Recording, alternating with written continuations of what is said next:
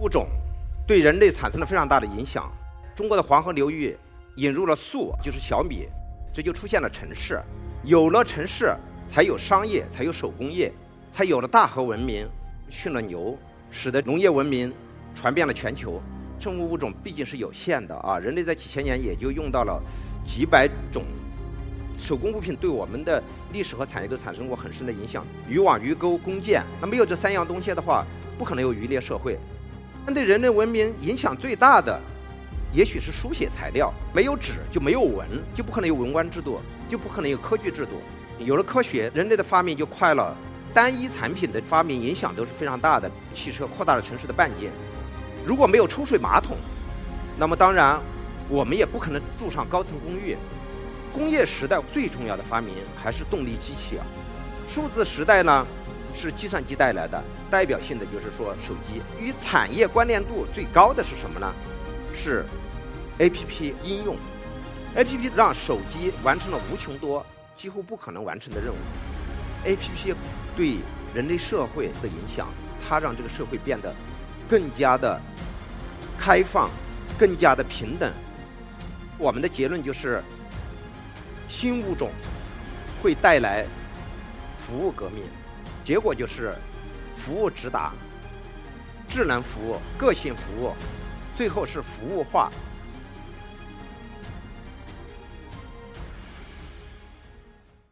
各位观众，上午好，我是一课讲者王立新。今天我要讲的是新物种。如何推动商业创新与变革？物是包含了发明物，种就是指的生物种子。为什么选择物种这个角度？特殊物种对人类历史产生的影响已经有很多论述，包括《人类简史》、病菌、枪炮与钢铁。当下比较直观的一个物种对人类产生了非常大的影响，就是新冠病毒。这个小小的都不能自我繁殖的一个。小生物体，最后传遍全球，影响到几十亿人，几万亿美金的财富，数个行业被关闭，啊，上亿人失业。历史上像这样的事情还发生过。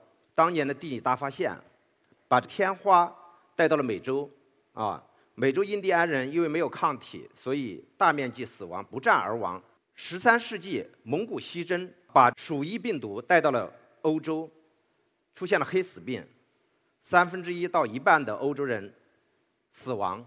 文艺复兴可能跟地理大发现、跟十字军东征、跟很多事情都有关系。其实跟黑死病也有很直接的关系，因为黑死病是教会的权威受到了削弱，大家感觉生命无常啊，生命苦短，所以应该及时行乐。啊，文艺复兴一下就燃遍了欧洲。当然，我们今天主要要谈的是一些新的物种对人类的产业、对人类历史会产生长期正面影响的物种。生物物种对人类和产业的影响，我们可能首先想到的是比较家常的，我们在吃的一些东西。八千年前，小麦被引种到两河流域，同一时间。中国的黄河流域引入了粟啊，就是小米；长江流域种了大米，因为有百分之十的人口不用那个种粮食了，他们就可以进到聚集在一起，这就出现了城市啊。有了城市，才有商业，才有手工业，那么才有了大河文明。地理大发现之后，我们又从拉美啊引入了一些高产的物种，比如说玉米啊、马铃薯啊。这些啊，养活了更多的人啊。中国的清朝出现了人口爆炸，期间呢，动物也做出过贡献。比如说，我们驯了牛，使得农业文明传遍了全球。那么养猪养鸡啊，让人类有了更多的肉类的消费。所以在采集狩猎时代之前，人口可能从来就没超过过一千万。但是在农业社会结束的时候，全球人口已经超过十个亿。过去的生物物种毕竟是有限的啊，人类在几千年也就用到了几百种，常用的就几十种生物物种，我们没办法去发明物种，没有能力。但是现在有了基因编辑，那么未来我们是不是可以推出无穷多的生物物种呢？这个有可能是我们现在数字时代或者互联网时代之后的下一个热点。我们再回头来讲，除了生物物种，人类其实更早利用的是还是我们自己人手制造的。因为人跟动物的差别就是我们会制造工具嘛，会制造物品，手工制品已经有上百年的历史。那对这些手工物品当中有很多看起来不起眼的，但是对我们的历史和产业都产生过很深的影响。比如说渔网、鱼钩、弓箭，那没有这三样东西的话，不可能有渔猎社会。农业社会有了牛，但是还得加上铁犁、加上水车，我们才能到一些那个高原去耕种土地。对人类文明影响最大的，也许是书写材料啊。这个尼罗河。啊，那个地方长一种近似芦苇的东西，纸莎草，然后把它切开、浸泡、晾干，它就成了纸砂纸。在上面可以画彩色的、很细的线条的画。根据这个画可以建造金字塔，然后出现了泥板书。那有了泥板书，就有了最早的学校、最早的法典。那么中国有了甲骨，有了竹简，那中国出现了百家争鸣。东汉的时候。出现蔡伦纸，那么蔡伦纸使中国的文明在中世纪的时候又领先世界一千年。中国用这个纸传播了儒学啊，有了文官制度，有了科举制度啊。如果你没有纸，就没有文，就不可能有文官制度，就不可能有科举制度。我们再来讲到近代，就是工业发明对产业的影响。工业呢是有了科学之后的事情，有了科学，人类的发明就快了，可以说是十倍，也可以说是一百倍啊。原理主要就是物理化学原理，所以我们把它叫这个理化产品。这个时候跟手工业相比，是发明了一些高性能的理化产品啊，而且是大量的发明。有些单一产品的发明影响都是非常大的。假如说没有空调，不会有现在像香港、新加坡啊、迪拜这样的这个热带的大城市。如果没有汽车，城市人口可能还是不超过十万人，对吧？几百万、上千万人的大城市，因为有汽车扩大了城市的半径。那飞机把地球变小，全球连在一起。如果没有电梯，就不可能有这个白领集中办公。如果没有抽水马桶，那么当然我们也不可能住上高层公寓。但是工业时代，我觉得最重要的发明还是动力机器啊！动力机器，我们首先想到的就是蒸汽机。那么后面是内燃机，再到后面是电机，啊，这个一代一代的迭代影响是非常大的。数字时代呢是计算机带来的，互联网和现在移动互联网是推动了这个数字时代。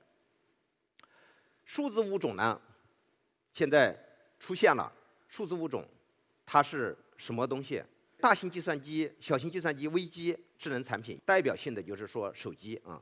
智能产品呢，它有几个特点，跟以前的动力工业产品相比，一个呢，它带有部分的智能；第二个，它可能是多功能的，因为以前工业产品都是单功能；第三呢，它承载的主要是服务功能。